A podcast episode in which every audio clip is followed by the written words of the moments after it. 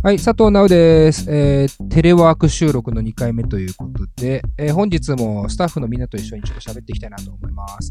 まずは、ディレクターの金子さん、よはい、金子です。よろしくお願いしますろしく。お願いします。そして、スタッフお二人います。まんちゅう。はい、よろしくお願いします。はい、よろしく。そして、ワッティ。はい、お願いします。はい、こんなね、岩橋、まんちゅう、金子、私の4人で今日も進めてまいりますよ。あああの、いやいや、あのね、何急に大きい音出さないでもらっていいですか？もうね、まあ、僕は先週も言いましたけど、一人暮らしなんで、こんなにね、大勢の人と喋れるのがまず楽しいです。今大、勢の人。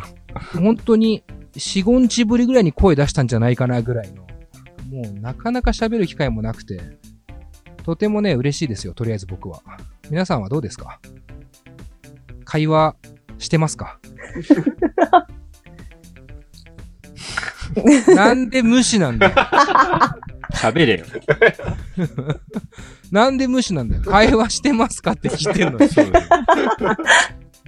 この会話には誰も乗ってきてくれない。もうその時点で俺のもう精神状態は崩壊していくからね。あ俺だけ、俺だけなんだ楽しいのっていう悲しさでどんどんどんどんこう良くない方向に行っちゃうから。そうそううんほら、俺、俺は、金子は、うん先週も言ったけど、仕事そのままやってるんでそ、うなんだよな。あれからどう？一週間で状況はでそんな変わんないか。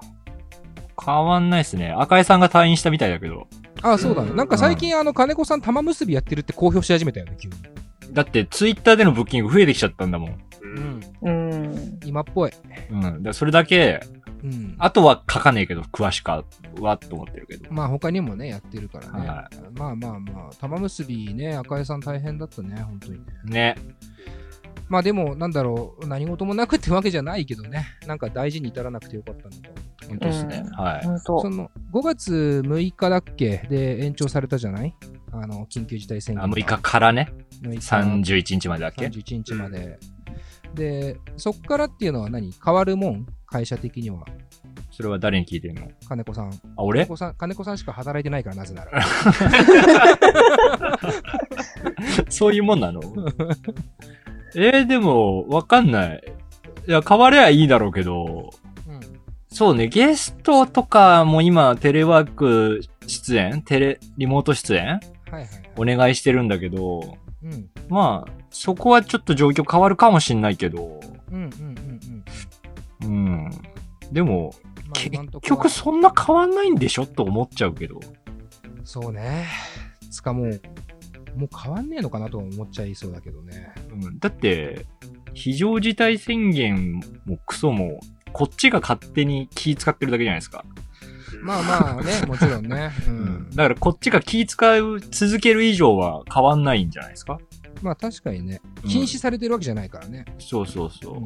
こっちがね、まあ大事に至らないように、いろんなところに広まらないように気。をつけてるそうそう。僕らが頑張ってるだけの話だから、今回のやつって。らまあそう そうそう。まあまあ、じゃあ、まあ5月末ね、どういう結果になってるかわからないけど。ね、うん変わってればいいなと思いますけどね。まあまあ、ちょっと希望的観測で、ね、いい方向で。えー行きたいなとは思いますけども。えーまあ、あとね、岩橋くんね、はい。あのーこれリスナーには伝わんないんですけど、 FaceTime が繋がらないっていうね。これはちょっと早急に Apple に問い合わせたいぐらいですけど。岩橋くんは毎日何してんの？えー。な、んでも最近、うん、夜走れるようになってきました、また。あうん。えー、大変だね。ー、なんか一人だけ通常運転のやついるけど。え、でもマスクしながら走んないといけないじゃん、今。もう本当にうん。2時とか誰もいない時間帯にうん。公園、誰もいない公園を走ってます、ね。えー、え、夜中の2時ですか？あ、夜中です。うわにもうちょっと早いかもしれないです。そうなるよな。そうなるよ。マンチョ走ってないの？ー走ってないですね。ダメだって。先週はお菓子食べるのやめられないって言ってたんだから。そう本。当に。今もやめられ豚ない。化しちゃうぞ。いやいや、もう、もう豚ですよ。こういうこと言うとな、最近ちょっといろいろ警察がうるさいな。差別警察がうるせえからさ。差別警察がね。うん特に女全性はもうダメですよ。部そうだよね。あ、まあ多分信じられないと思うけど、全部マンチュの了承取ってるんだよね。かまいたちの山内さん方式。表彰は取ってる。信じられないと思うけど、了承は得てます。もうそういうお笑いとかさ、もうほんと、笑いその、自ら笑うっていうさ、行動もさ、やっぱなかなか 少なくなってきてるからさ、もうほんとお笑い番組ばっか僕は見てますけど、なんか、みんな会話とかはもうしてんの？岩橋くんもでもマンチュも同居者がいるからちゃんと会話できるんだよね。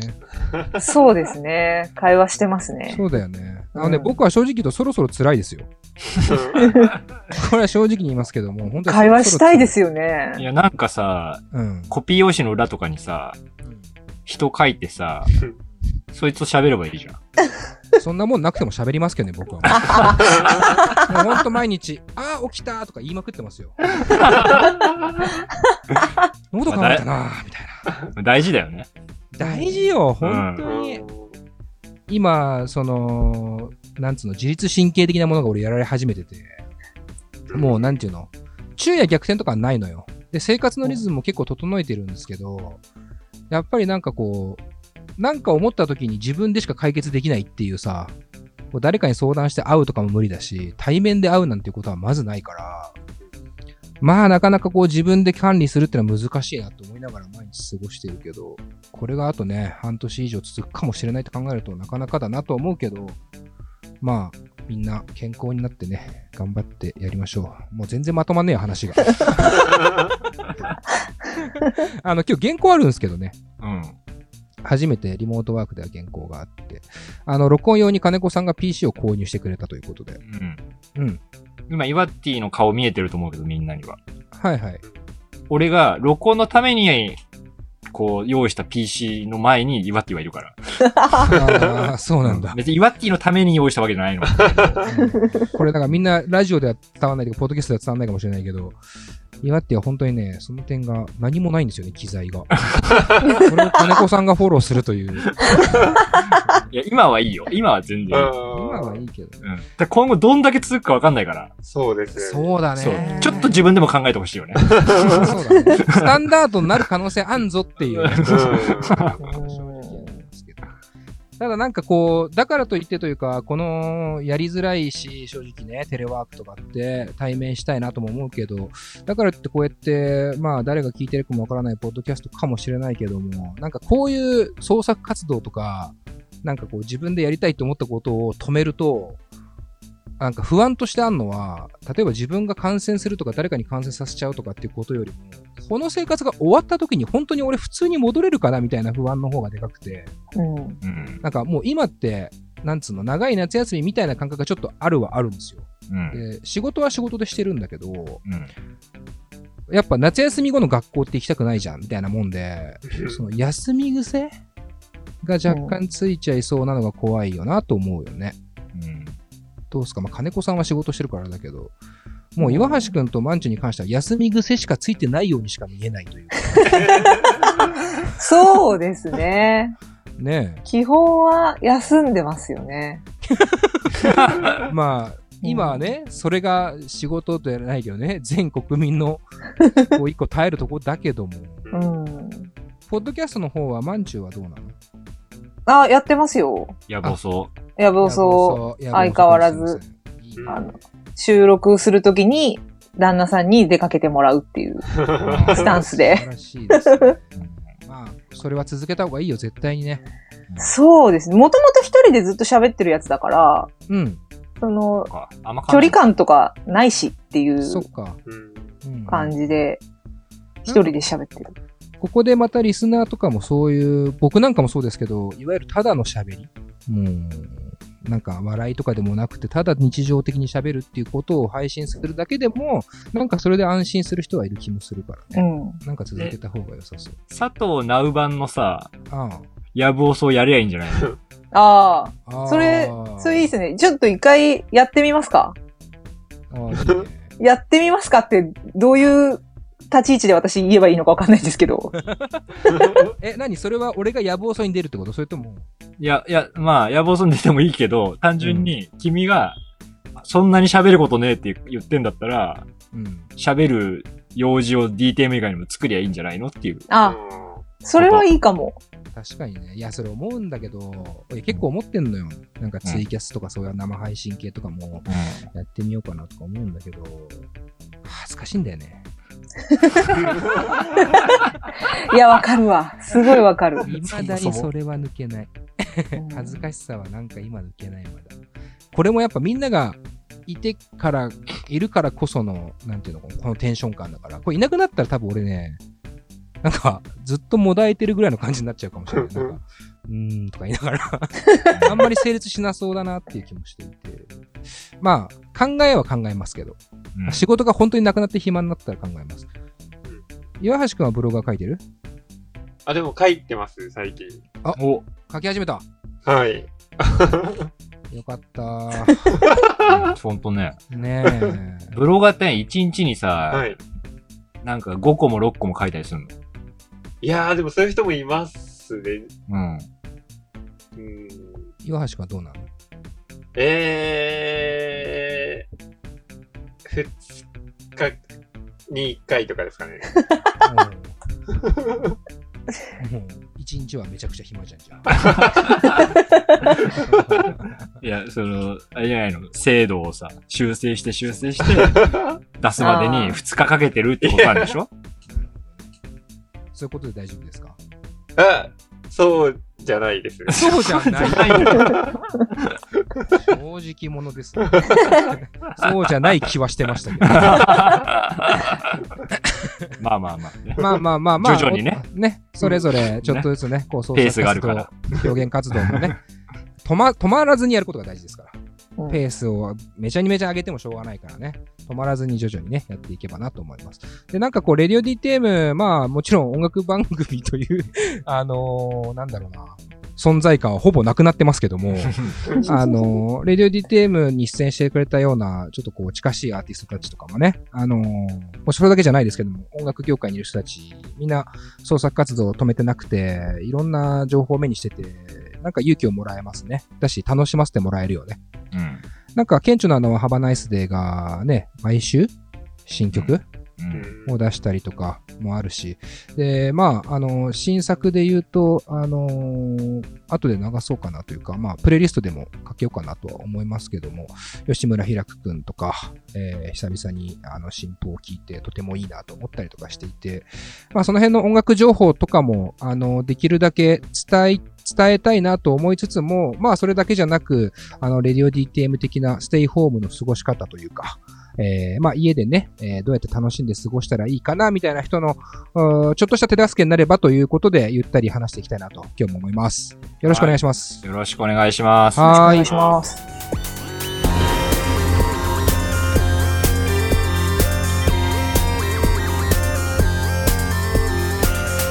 ポッドキャストミュージックプログラム「レディオ DTM」この番組はスポンサー大募集中の「レディオ DTM」の制作でお送りします。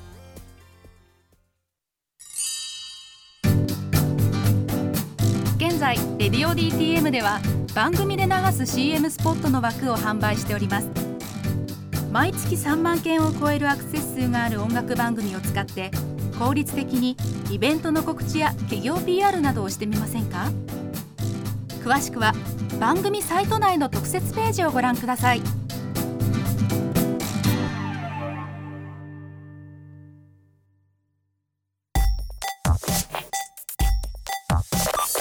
音楽と喋ろう。レディオ DTM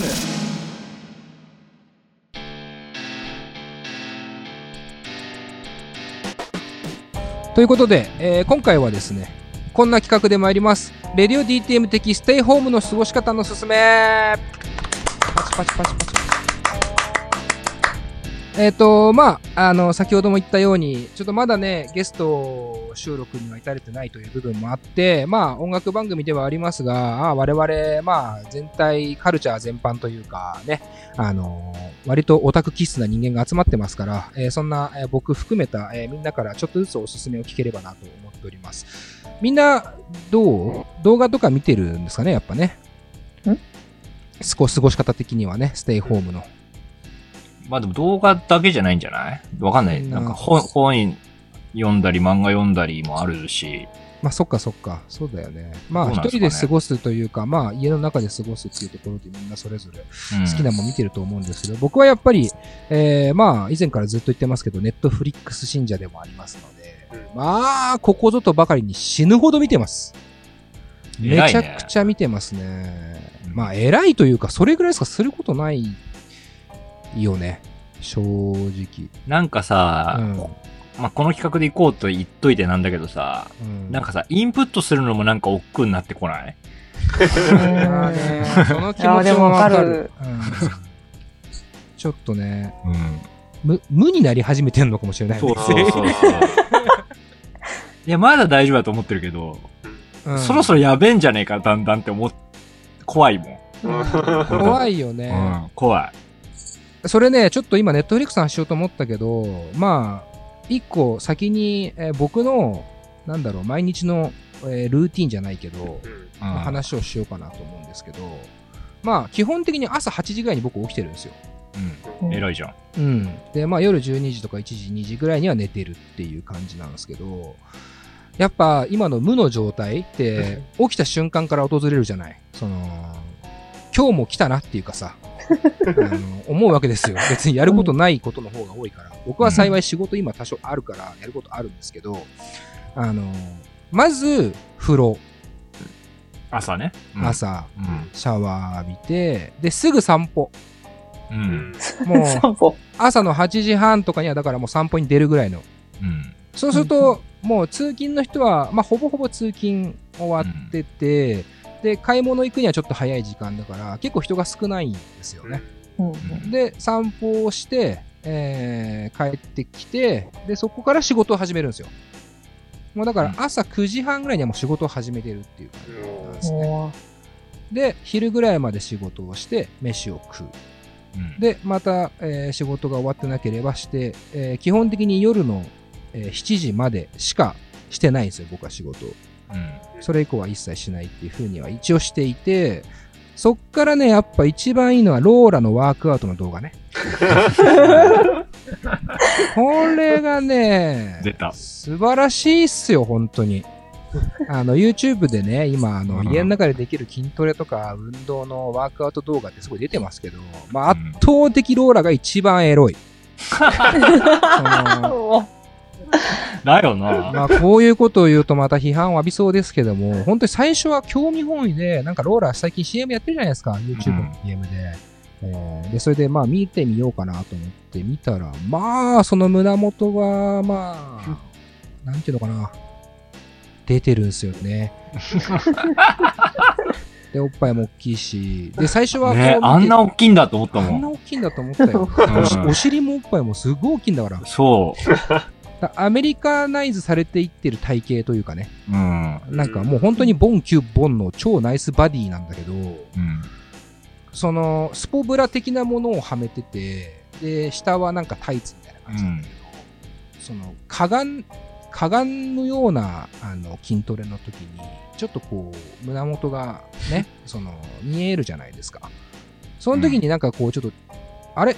乳首見えちゃうのかなっていうぐらい、こう、ちょっとこう、緩いというか。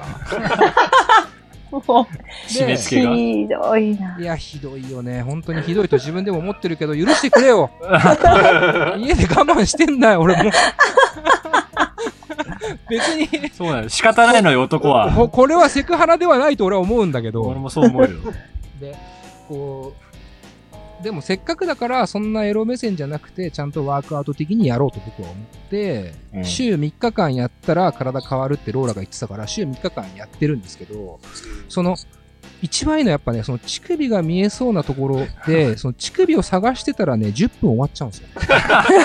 その、すごい。一回ね。一回、一回10分なんですよ。30秒運動、30秒休憩の繰り返しで、実質5分しか運動はしないんですけども、まあ、その、なんですかね、見えるかな、見えるかなで終わるっていう、その、あっという間の時間っていうのはすごくおすすめですね。それ週3日間乳首探してたら体変わってくるんだから。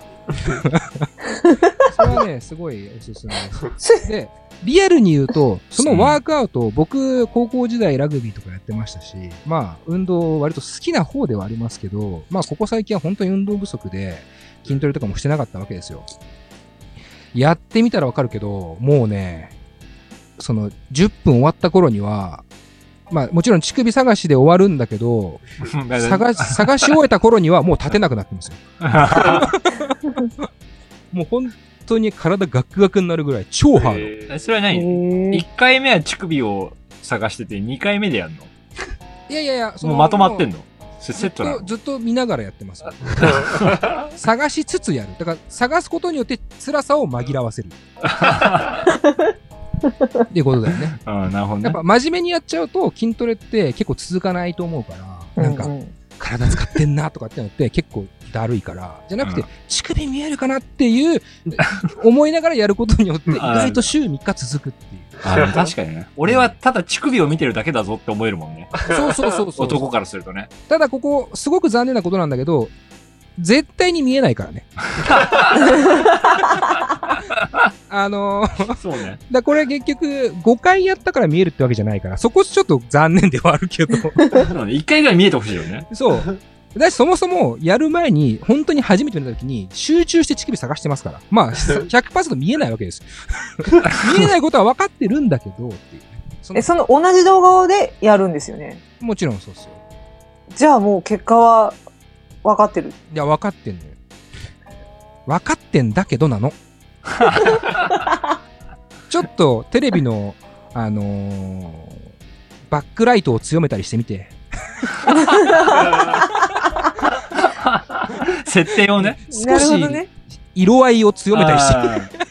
ゲームモードにしてみたりね。そうそうそう。ちょっとブラックポイントを減らしてみたりとかして。えーっていう工夫をしながらやってると、割と週3日すぐ終わるっていう感じ。超おすすめです。でそれやって、もうお酒を飲んで、えーちょっとご飯を食べて寝るっていう感じのルーティンで、で、そのお酒を飲んでる時に僕は、あー基本的にネットフリックスとかをずっと見てるっていう感じですね。これ結構ね、あの、長くなってますけども、おすすめをする前に。結構僕は大事だと思ってるんですよ。その、なぜなら、まず朝から見ないっていうことが結構大事なんですよ。そうね。個人的には。朝から見ちゃうともうずっと見ます、きっと。うん。昼も夜も見ちゃうんですよ。だから夜に撮っておくっていうイメージ。もう、7時までは仕事なり、まあ、なんだろう、仕事がない人もたくさんいますから、うん、なんだろうな、創作をしたりとか、まあ、なんとなく自分のこう、ためになる。それこそ家の仕事でもいいと思う。うん。あ家家の掃除でもいいと思う。掃除をしながらとか。家事をしながらね。そうそうそうそう。そういう、なんか、ちゃんとこう、生活してるよっていうことは、昼間、夕方ぐらいまでに終わらせて、で、夜に楽しみを取っておくっていう風にやらないと、まさに夏休みのダラダラ感になっちゃうので、僕はそのルーティンをお勧めしたいなっていうところで、うんうん、っていう感じなんですよね。で、そんな中で、まあ、ネットフリックスの、まあ、ものを結構見てますけども、やっとおすすめします。みんなお待たせしました。ええお願いします。まず、ネットフリックス今すっごい勢いで新作が出てきていて、しかもめちゃくちゃ話題作が多いんですね。うんその中で、えーっと、まず今一番世間的に、えー、賞賛を浴びているものがあって、それは、ハーフ・オブ・イットっていう映画ですね。うん。ご存知の方はいますか？俺ね、聞いてはいるよ、もちろん。うん。うん。どう？マンチューと岩って聞いたことあるハーフ・オブ・イット。なんか聞いたことあるような。でも詳しくは知らないって感じです。そうですか。うん岩ハッシーはもう知らなかったです。うん。まあ、八橋くんなんかは、それこそブログとか、ね、あのー書くのにはうってつけの ネタですからね。お お前はもうちょっとアンテナ張った方がいいと思うんですよ。思います。あと、マイクの握り方が松山千春なのか岩町はるかタモリかの握り。ソフトに先端部分を握る。伝わんないこと言う。な ずっと面白い画面で、なんか、うんちょっと説明させてもらっていいかな？あの、ネットリックスって、あの、海外ドラマとか多いと思われがちですけど、最近映画すごく多くて、この、まあ、ハーフ・オブ・イットも映画で、えっ、と、十何年ぶり、十何年ぶりの2作目って言われてるアリス・ウー監督っていう女性監督がいまして、でその方の作品なんですけども、簡単に内容を説明すると、こう、アメリカの田舎の方の街で、えー中国系の女の子が、えー高校に通ってるんですね。本当にチャリンコで、こう、すごく遠くから通うような田舎の方の、えー話なんですけども、で、その最後の年に、あのー彼女に、えー同級生の男の子から相談が来るわけです。で、その相談っていうのが、えっ、と、普段だったら彼女は実はものすごく文系オタクというか、あの、文系のいろんなものに詳しい子で、えーいろんなレポートを代筆してたんですよ。いろんな生徒の。それでちょっとお金を稼いだりしたのね。で、またそれかと思ったら、そのえー男の子からの相談っていうのが、実はその思いを捨てる女の子にラブレターを書きたいと。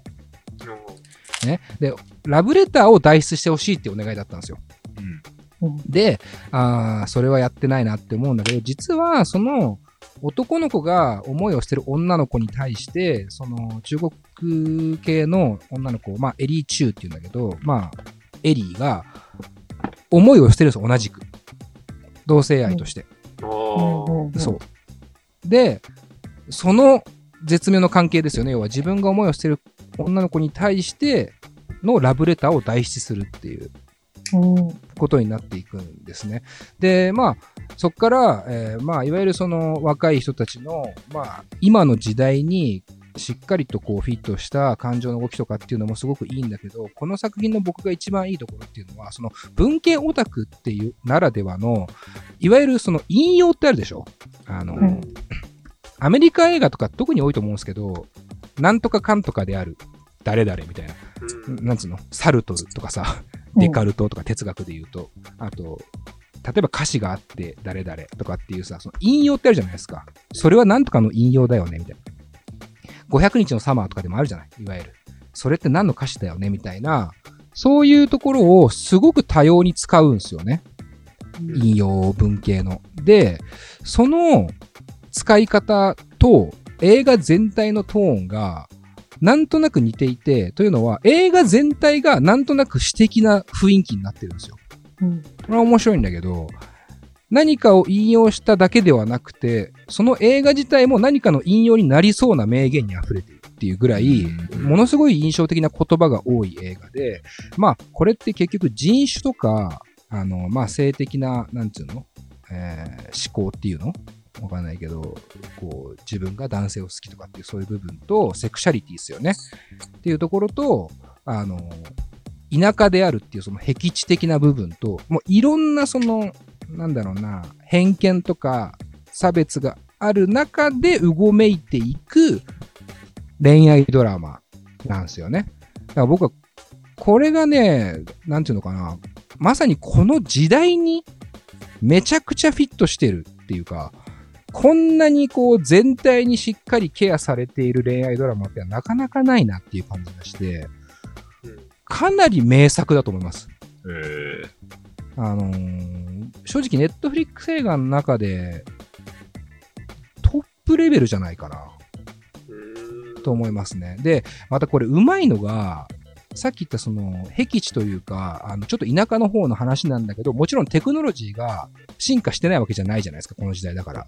だからみんなもちろんスマホも持ってるし、っていう状態なんだけど、ラブレターっていう、その、一つ、かなり古い手法を入れることによって、そのテクノロジーと、なんついわゆる昔でいう真心みたいな、その手で書くもの、物質的なものっていうところのバランスもうまく保ってるんですよね。それによって、割とこう感情の動き方が違うんですよ。手紙で動く感情とメールで動く感情みたいなのが違くて、それも面白いなと思っていて、かつ、あまり悪いやつが出てこないっていう。もうね、俺はもう見てて本当に、あの、嫌な気持ちはほぼしなかった映画でしたね。うん。これはめちゃくちゃおすすめ。はーいってことどうですか？なんか、女性とかは特に見てほしい気がするかな。めちゃくちゃ面白そうですね。めちゃくちゃ面白そうですか？うん、見たくなりました。それはちょっと見てみたい。あれ、マンチューってネットフリックス入ってんの？入ってないっす。いや、も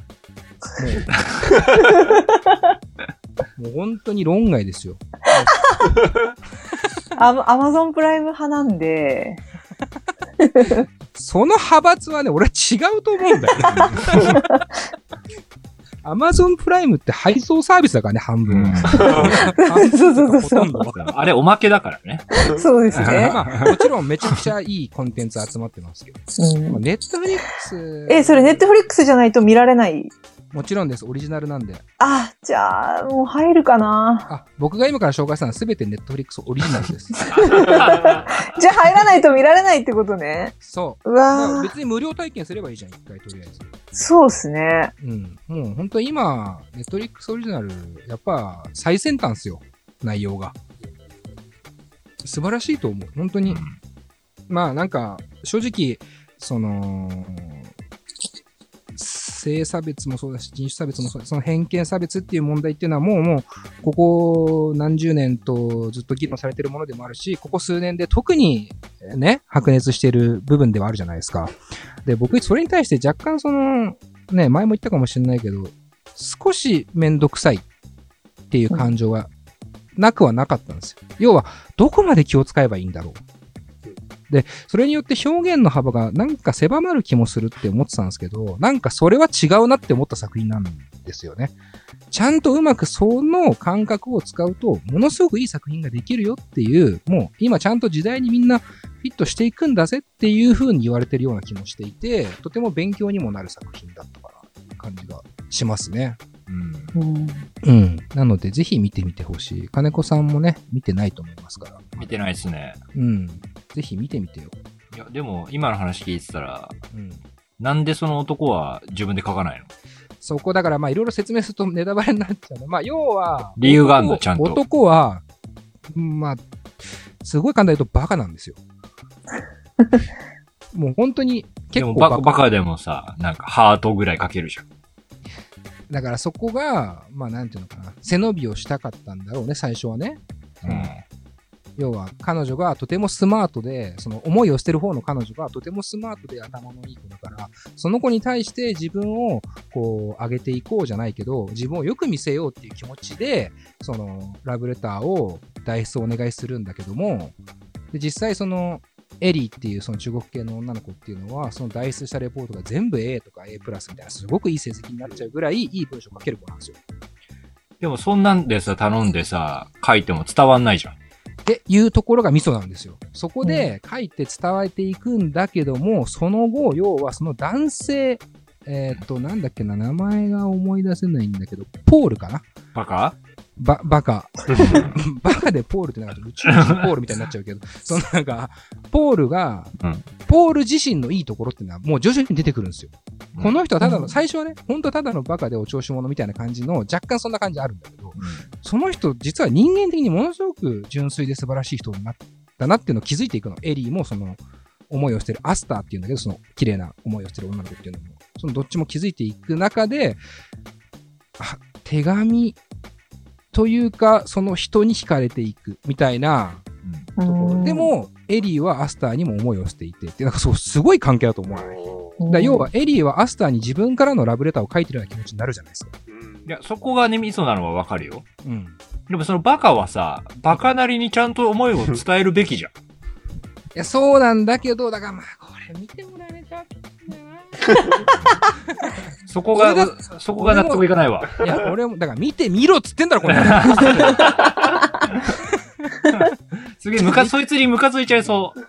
いや、あーお前ね、お前、お前のその感覚を全部ひっくり返してやりたいわ、本当に。これ 見たらわかんの？見たらわかいや、なんか俺最初聞いたときに、見てグッとなんかあった、当たってたら嫌だなと思ったけど、あ、バカ、バカだ、バカだっていう理由だ、だから安心したけど、その男が、要は、盲目とかだったらグッときたなと思ったわけ。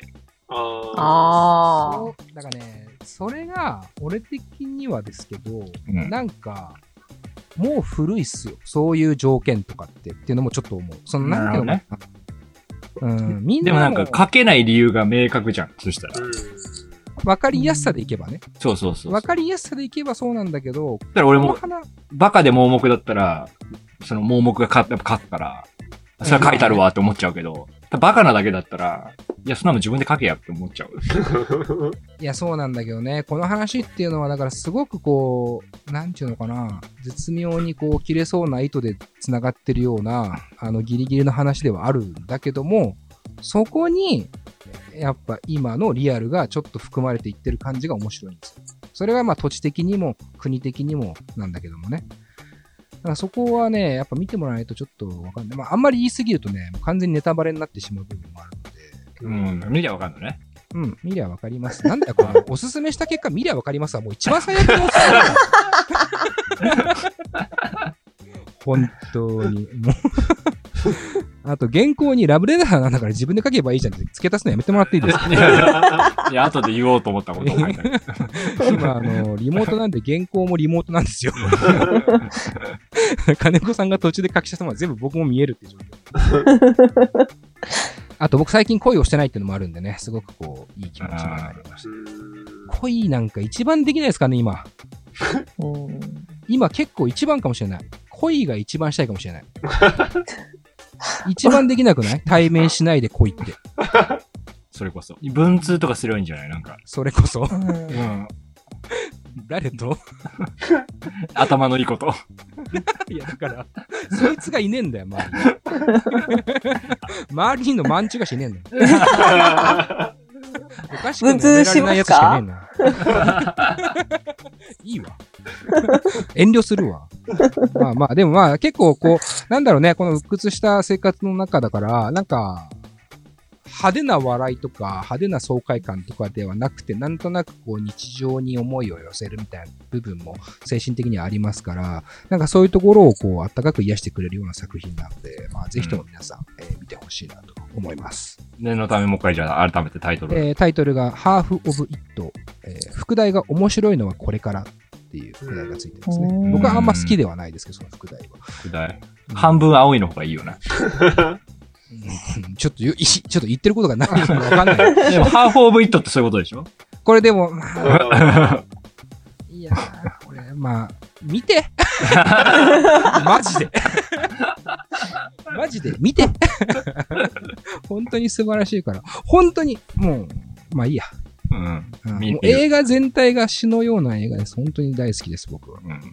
はい。で、えー、それがまず1点ね。あの、これは映画なんで1時間半から2時間ぐらいでも見れちゃうので、おすすめ。続きまして、いいですか？えー、次は、ネットリックスのドラマから行きたいなと思うんですけども、ハリウッドっていうドラマ。もうこれも最新ですね。なんか、映画好き、まあ、金子さんも映画好きだと思うから、ハリウッドってね、言われたら、まあ、さすがに、見てみたいなって、それだけちょっと思うかもしれませんけども。見ようと思ってたよ。見てないけど。あ、本当？うんい。や、めちゃくちゃいいですよ。あの、岩橋くんとマンチューは見てない。まあ、マンチューは登録すらしてないから、まあちょっと見れないです。見れないからね。うん岩橋くん見てない？あ、見てないです。なるほど。これ結局、その、またね、その性的思考っていうか、まあ、いわゆるセクシャリティの話がすごく出てくるんですけど、これはまた時代背景とそういうものがマッチしてきて面白いんですけど、まあ、簡単に、えー説明すると、1940年代のハリウッド映画シーンですよね。映画制作のシーンが舞台となっている映画で、まあ、あの、俳優になりたい主人公のジャックっていう男の子が、えーエキストラにすら選ばれない。そのエキストラに選ばれるっていうのは、そのスタジオの前にみんながずらっと集まってエキストラになりたい奴らが。そこで指差しで見た目とかで選ばれちゃうっていうような世界だったらしい。まあそのドラマによると。うん。でもそこに行っても全然、えー選ばれないし、なんか、見た目はかっこいいんだけど、なんかすっからかんみたいに見えるんだろうね。なかなかこう選ばれない日々が続いていく中で、えー結婚もしてるんですよ。その主人公っていうのは。やべえじゃん。で、あの40年なんで、そのいわゆる戦争が終わった後かな？えっ、と、大戦後、えー何年？第1次か？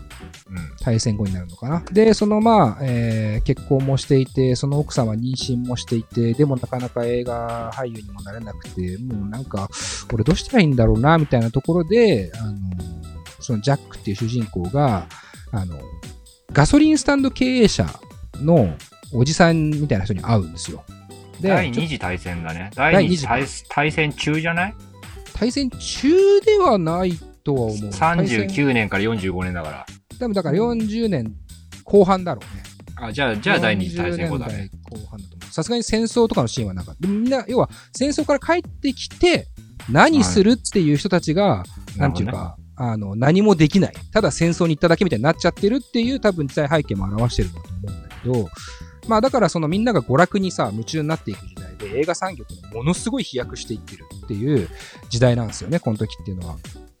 で、そんな中俳優になれない、その、えー主人公のジャックっていうのが、えーガソリンスタンドで働かないかって言われるわけですよ、おじさんから、うちで。あの、イケメン雇ってっから、つって。うん働け。で、そう。でさすがに仕事もないから、うん、働くわ。つってうん、働くんですよ。で、そしたら、そこに来るお客さんが、ものすごいお金を持ってるいい車に乗ったお客さんがいっぱい来るのね。で、そこに対してガソリンスタンドの店員さんが、なぜか一緒に車に乗ってどっか行っちゃうの。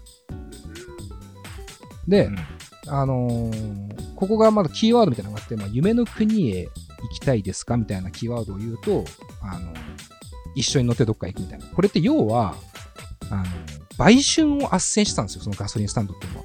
うん。うん。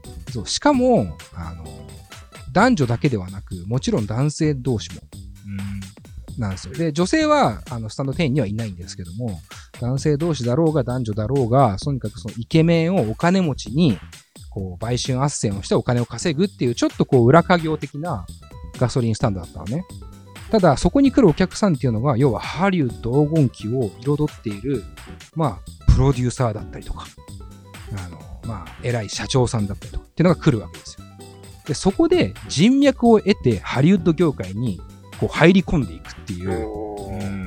だこれがしかも結構時代としてリアルらしくって、当時っていうのはその、いわゆるセックス、その、性の、なんていうの、幕影響って言うとちょっと安っぽすぎるんだけど、まあ要はそういうことなんですけど、うん。っていうことが、まあ切っても切れない、あのものだったらしいんですよね。で、そこで、まあその主人公のジャックっていうのは、実際そのエーススタジオっていう大きなスタジオの経営者の、えー奥さんに、あの、お客さんとして一緒に、えーまあ、セックスするっていうか、お客さんになるわけですよ。で、そこで、まあ、僕は実は俳優になりたいっていう話を、えーもちろん、えーすると。で、あいいじゃないっていう風になっていて、どんどんどんどんこうハリウッド映画にこう進出していくみたいな話なんだけど、で、それが割とこのガソリンスタンドの店員さんの中ではもう普通になっていって、そういう人たちがたくさんいたわけですよ。で、えっ、と、そのジャックが出会った一人の黒人の男性がいて、その男性っていうのは、あの脚本家だったのね。うん脚本家を夢見る。同じような、なかなか鳴かず飛ばず。しかも、彼は黒人だからという理由で脚本を採用されないっていう悩みももちろん持ってる。ものすごい差別がある時代ですから、あの黒人だからっていう理由でできない。しかも、えっ、と、同性愛者でもある。だからもう、本当になかなかこう、なんていうのかな、表舞台にすら立たせてもらえないっていう現状の、えー友人が見つかるんですよね。ただ、その、脚本家の彼はとても才能があって、いい本を書くわけですよ。